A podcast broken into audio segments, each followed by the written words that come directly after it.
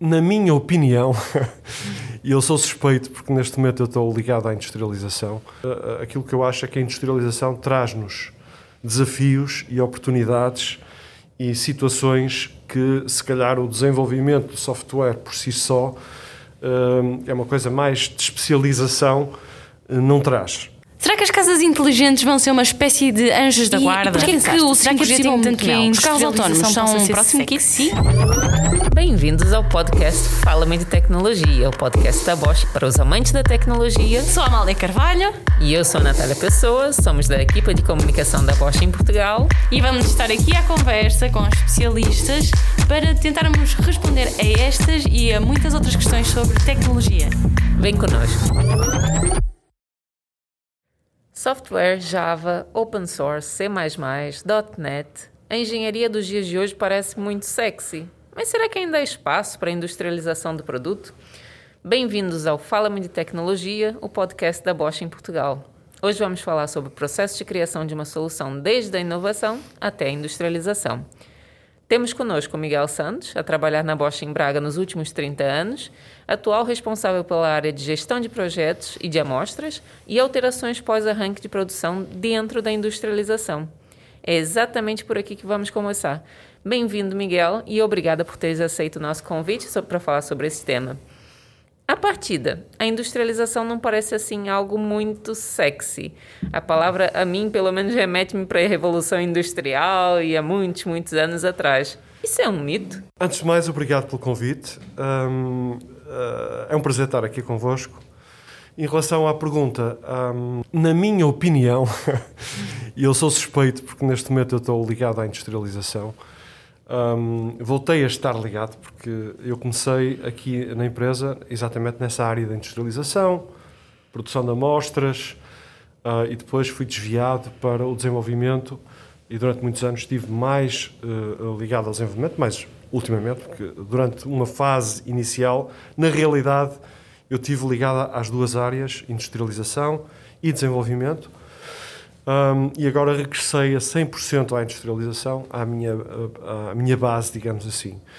Um, e por isso sou suspeito, mas uh, aquilo que eu acho é que a industrialização traz-nos desafios e oportunidades e situações que, se calhar, o desenvolvimento do software por si só um, é uma coisa mais de especialização, uh, não traz. E, e, nesse sentido, eu acho que é um mito. Mas o que é, afinal, a industrialização? Boa questão, uma belíssima questão. A industrialização é, é tu pegares num, num produto, num, num, design, que é feito pela área de R&D e, em, de preferência, em engenharia simultânea com essa área de desenvolvimento, tu vais criar as linhas de produção um, que vão permitir depois, em produção em massa, uh, realizar o produto. Ou seja, a industrialização é toda a preparação das linhas de produção, uh, do, do value stream, um, para que depois, quando arrancamos com um produto, temos uma linha, temos a qualidade, temos a industrialização realizada. E por aquilo que me estás a descrever, parece que não é só. Uh, é um outro tipo de lidar com a máquina, não é? Porque com o software nós estamos ali em frente ao computador. Se calhar com a industrialização nós lidamos sim com máquinas, mas talvez também haja algum tipo de humanização. Exato, porque uh, eu, eu, eu com isto não quero dizer que o software não tenha humanização, porque nós sabemos hoje em dia a forma como se desenvolve, temos o Agile, as equipas estão em contacto constante com os Product Owners, com os Scrum Masters, isso pensando nas abordagens mais, mais uh, normais nos dias de hoje. Um, mas tem também muito a parte de concentração, de estarem a desenvolver o código, muito individual também, tem essas duas vertentes. Um, na industrialização, de certa forma, também temos isso, não é? Também temos uma, uma, fase em que as pessoas têm que estar concentradas naquilo que estão a desenvolver em termos de processo, mas a dinâmica de grupo, digamos assim, e de interação com os outros domínios, para teres uma linha funcional eh, com qualidade eh, devidamente validada, etc., etc., eu diria que é bastante maior. Uh, por isso, a engenharia simultânea com o desenvolvimento, mas também entre as diferentes áreas de testing, de assembly, gestão de projetos, produção de amostras, tudo isto faz parte, de alguma forma, da industrialização. E isso é algo que se vê só na, numa grande empresa, como é o caso da Bosch, ou nós podemos também ver numa startup ou numa PME? Boa questão. A Bosch, como uma grande empresa que é, está muito mais estruturada, organizada, tem especialistas para tudo e mais alguma coisa, por isso está com os processos bem definidos. Numa startup, muitas vezes, a mesma pessoa faz eh, o design, faz o, o desenvolvimento do processo, faz o marketing, uhum. porque, eh, devido, digamos assim, à questão dos recursos, não é? Uh, por isso são, são dois mundos completamente diferentes, que se, que se de alguma forma podem perfeitamente uh, uh, complementar e cada vez mais as grandes empresas vão buscar às startups um bocadinho daquele sangue novo, a inovação, as ideias, que muitas vezes, quando temos processos muito definidos, como é o caso da Bosch e das grandes multinacionais, eh, se perde um bocado essa cultura de inovação que é muito mais patente em, empresas tipo startup. Então, por exemplo, uma startup, estou a pensar numa que eu utilize, é uma startup de rações portuguesa, um, muito inovadora, muito tecnológica, com apps e tudo. Um, também essa startup de rações pode ter uma industrialização no pode, seu processo. E, tem que ter. Por isso, no, no fundo, digamos, uh, ah, um, ah, esses steps, de, de, desde a da idealização do produto, a parte da inovação, à parte da prototipagem, dos primeiros, das primeiras amostras, uh, até à industrialização, teres uma linha que possa produzir, seja uma linha de montagem, se for um, um produto palpável, digamos assim, um, ou seja, um software que tem que ser validado. Por isso, no fundo, os passos acabam por ser uh, sempre uh, necessários, desde, desde a inovação, desenvolvimento, industrialização e depois o arranque em produção e uh, depois do arranque toda a parte de assistência ao produto, não é? Que no software, por exemplo, é extremamente importante. O produto continua a viver depois do arranque. E qual é a, grande ou o grande desafio de transformar uma inovação que é feita, criada por um grupo de engenheiros num centro de engenharia num produto que sai para o mercado? Aqui os desafios são múltiplos. O primeiro desafio é, é, é tu teres a noção e saber se aquele produto realmente se o mercado quer aquele produto. Ou seja, a parte, o marketing tem aqui um papel fundamental. O, o, o saber se realmente uh, as pessoas precisam desse produto ou como é que nós vamos fazer para que elas precisem desse produto, que é outra vertente, né? que hoje em dia cada vez mais começa a acontecer. Um, e depois, uh, depois tens todo o processo de idealização de como é que o produto vai responder à, àquilo que, que os clientes realmente querem, a definição de requisitos, todo esse processo, uh, ah, um, digamos assim, tem que ser percorrido. Qual é a mais-valia de ter numa empresa, ao mesmo tempo, lado a lado, um departamento de inovação e um departamento de industrialização? Essa é uh, uma bela questão. a mais-valia, no meu ponto de vista, aliás, esse sempre foi o nosso sonho aqui em Braga, não é?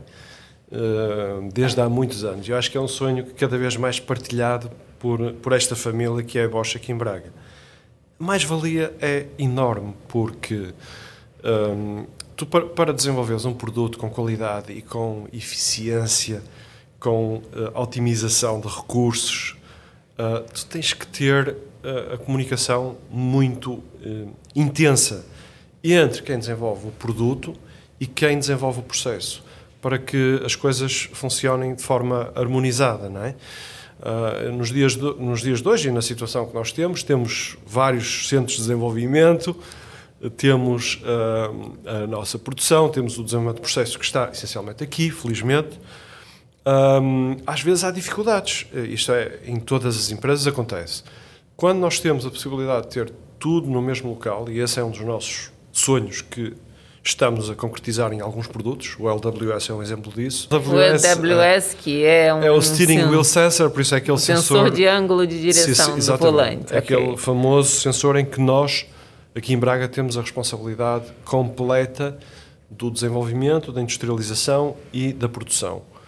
Uh, e graças a isso é dos produtos uh, mais rentáveis que nós temos em termos de uh, EBIT, em termos de... E achas que é especificamente por termos cá, é desde é, o início... É não tenho a mínima dúvida. Da inovação até a industrialização a história, a história, e a produção. A história do steering wheel sensor é conhecida e foi, começou com uma transferência da Austrália, que era um produto que não estava competitivo, que ficou competitivo porque transferimos para Braga, porque nós somos mais competitivos em termos de produção, mas não ficamos por aí, porque uh, ao longo dos anos foram-se transferindo as atividades de desenvolvimento e neste momento todo o negócio, digamos assim, do, do Steering Wheel Sensor está a ser gerido aqui em Braga em termos de desenvolvimento. O marketing continua na Alemanha e vai sempre continuar.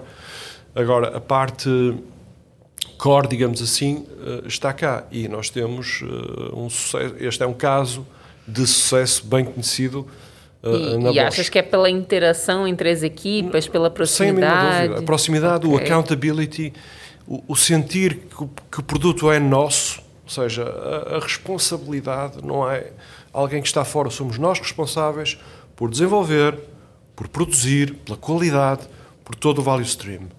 Isso tem, um, para mim, um grande valor. E eu defendo que devíamos ter mais, aliás, não sou só eu que defendo, devíamos ter mais produtos em que todos estes componentes estivessem na mesma localização. Isso também é uma mais-valia para a própria localização, porque tens as competências todas necessárias para que isso aconteça. Não é?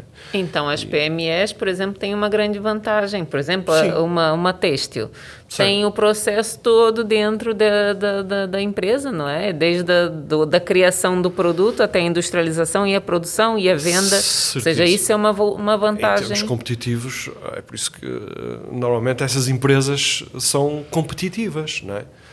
Claro que uma Bosch, com a dimensão que tem, com a, a, os produtos e a complexidade de produtos que tem para a indústria automobilística, tem que ter várias localizações. Isso também temos de ter a noção que não é possível ter tudo numa só localização. Agora, uh, sem a mínima dúvida que, esta ideia de ter, uh, e, especialmente para produtos, se calhar, mais com uma dimensão que isso seja viável, é uma ideia a explorar e, nós aqui em Braga queremos continuar com, nesse caminho. Já temos o LWS, temos o Adapt Display e queremos continuar uh, com esse caminho. E o que é que acha que é atrativo para um engenheiro dentro da industrialização? Uhum. É ver essa, essa, esse processo, esse produto mais de perto? O que Olha, é exatamente que está por trás da atração? E, e, e essa, é um, essa é uma boa questão, porque quem está a fazer uh, desenvolvimento de software ou hardware, se tiver noutra localização que não está a produzir, muitas vezes eh, não tem acesso ao, ao produto, não é? Tem acesso a amostras, mas não vê o produto na sua, digamos, dimensão completa de, de produção, de industrialização, a linha, ou seja, essa possibilidade de vermos como é que o produto é feito eh, desde o início, acho que é também uma, uma grande mais-valia e um, um fator de motivação. Miguel, agora algumas perguntas mais, um bocadinho mais atrevidas. Se pudesse escolher entre um e outro, produto é. ou criação de um produto e industrialização, o que é que escolhias? Essa é uma, essa é uma pergunta complexa, porque na realidade, pronto, um, eu gosto muito da área de desenvolvimento, e foi uma área em que eu tive durante muitos anos, uh, mas também gosto muito da, da, área de industrialização. Por isso, eu, neste momento, é-me difícil, é-me difícil dizer qual é que escolhia.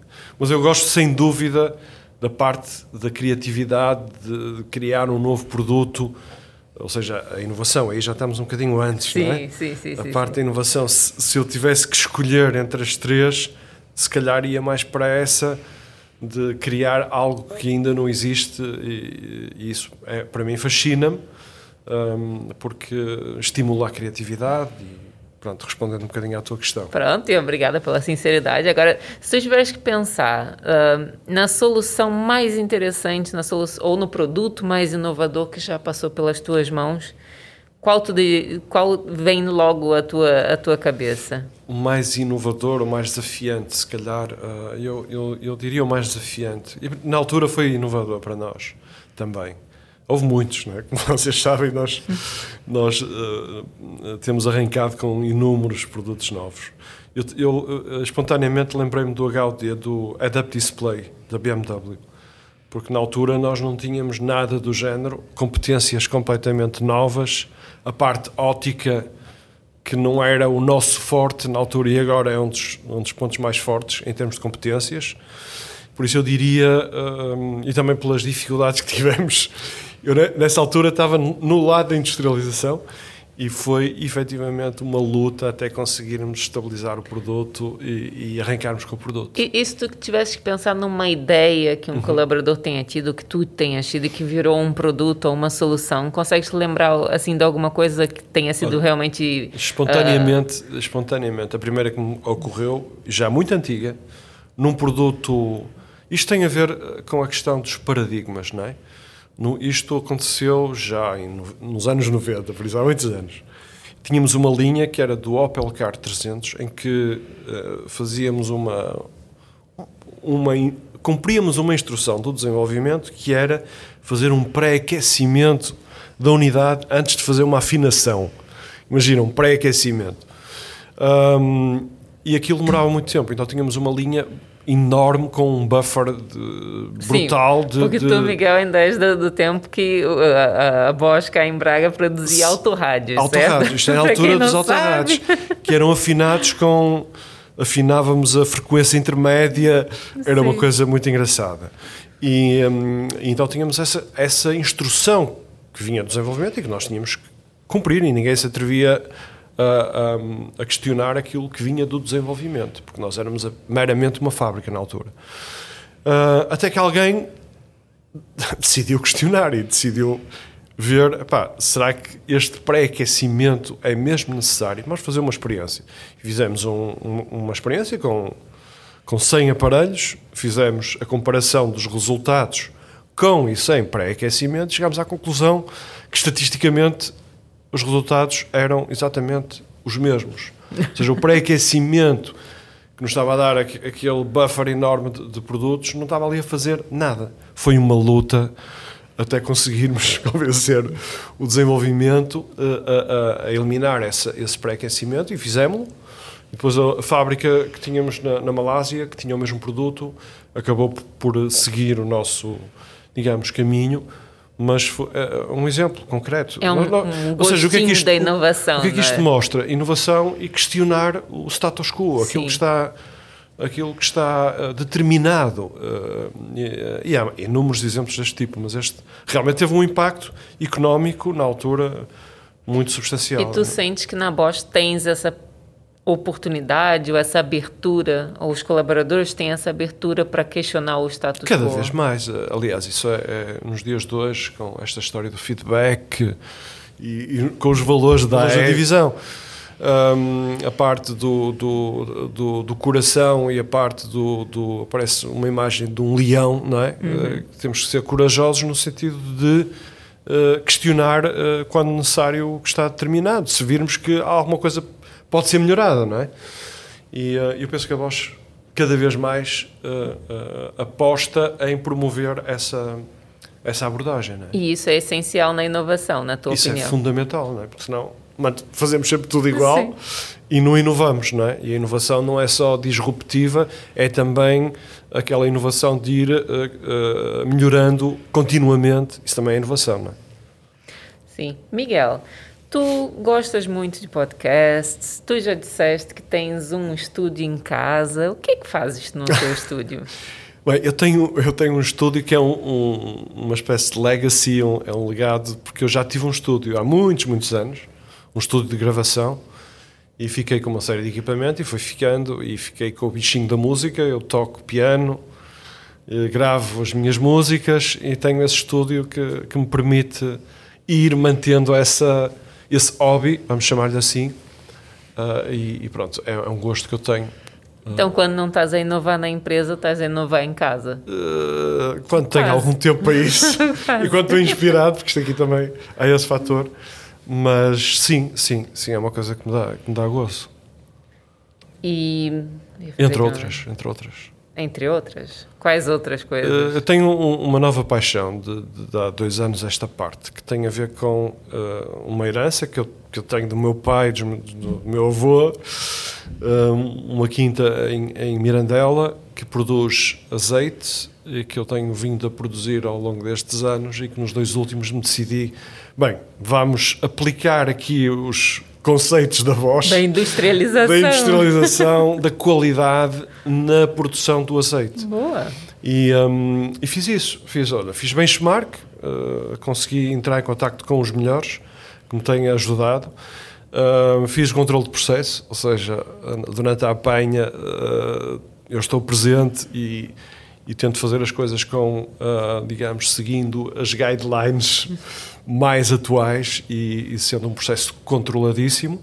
E depois também uh, a parte do lagar, tudo isto junto uh, consegue-se fazer um produto de excelência. Uh, mas é preciso, é preciso estar lá, é preciso realmente compreender o processo. Uh, apliquei de uma forma simples, não é? A industrialização no da, fundo, da, da industria, industrialização do azeite. No fundo é assim? os KPIs também, depois fazer as provas, análise química, análise sensorial, perceber, fazer o blend, porque aquilo uh, tem várias castas, não é? As castas são feitas de forma separada, depois fazes a afinação do blend com experts, mais uma vez, e consegues um, um produto uh, premium, eu estou convencido disso um, e é uma, uma, analogia interessante, ou seja, Sim. os princípios são os mesmos, é, é, o controle de processo, é a qualidade da azeitona, e, não é? fazer, fazer a apanha na altura certa, com, com, com a maturação correta. E, e, tu já conseguiste inovar nessa tua não, vida para já, paralela? Para, para, já não estou, a, eu não estou a inovar, estou a seguir, ainda, estou, a, ainda estou numa fase de aprendizagem, Sim. tenho que ter essa humildade mas quem sabe daqui a uns anos, se eu continuar com, esta, com este sonho, digamos assim. O teu azeite já está à venda ou ainda não? Não, mas, mas uh, pretendo comercializar, uh, lançar uma marca e, e pronto, para, para, rentabilizar também todo este esforço Sim. e todo este investimento. Mas é, é, um, é, um, é com prazer que, que, que o faço, pronto, e é o meu hobby do fim de semana. Eu, no meu ponto de vista, se nós temos interesses na vida, não é? devemos Sim. explorar esses interesses. E ainda por cima, aqui não é só o interesse, é também quase uma obrigação Sim. de não deixar aquilo desmoronar, não é? Mas e tentar fazer o melhor possível. É realmente fascinante que alguém com tanta responsabilidade na, na, nossa empresa, na Bosch, tem ainda tempo e vontade e motivação para tocar um projeto como esse uh, em paralelo. Por isso, espero que corra muito bem. A motivação é o fator uh, essencial. Nós temos que querer fazer e, gostar. E, e, a partir daí, ao fim de semana, essencialmente é, é quando eu, eu, me dedico mais a estas coisas do, do, do azeite. Agora, tudo é conciliável, não é? Eu, nos dias de hoje, eu acho que até é salutar termos um, uma atividade uh, deste tipo para balancear um bocadinho e para fazer este, estas analogias, não é? Exatamente. O que é que eu aprendo, aprendi da voz que usei uh, nesta... Que posso nesta... aplicar na minha vida? Exatamente. É? E, e, e, isto é, é, válido para muitas outras situações, não é? Ok. Muito obrigada, Miguel, por essa partilha, pela partilha da tua visão da industrialização, da inovação e tantas outras coisas, agora também sobre a indústria do azeite. Esperamos que as pessoas que nos ouviram tenham gostado, que tenham uhum. sonhado conosco, que nos façam questões. Se tiverem questões e quiserem dar-nos feedback, contactem-nos através das redes sociais. A Bosch Portugal está presente no Instagram, no Facebook e no LinkedIn. Fica também o convite uhum. para convidarem outras pessoas a ouvirem esse podcast, uh, pessoas que tenham interesse pelo maravilhoso mundo da tecnologia e muito obrigada por estares por aí. Muito obrigado pela oportunidade. É sempre um prazer. Uh, esta, esta história dos podcasts para mim também é uma diversão, porque faço todos os dias Porto Braga e, e comecei a ouvir cada vez mais. E é uma oportunidade para aprendermos, não é? As temáticas que nos interessam, em vez de estarmos a ouvir rádio, vamos ouvindo podcasts. Por isso, para mim, é um prazer duplo. E, e muito obrigado pelo convite. Obrigada, Miguel.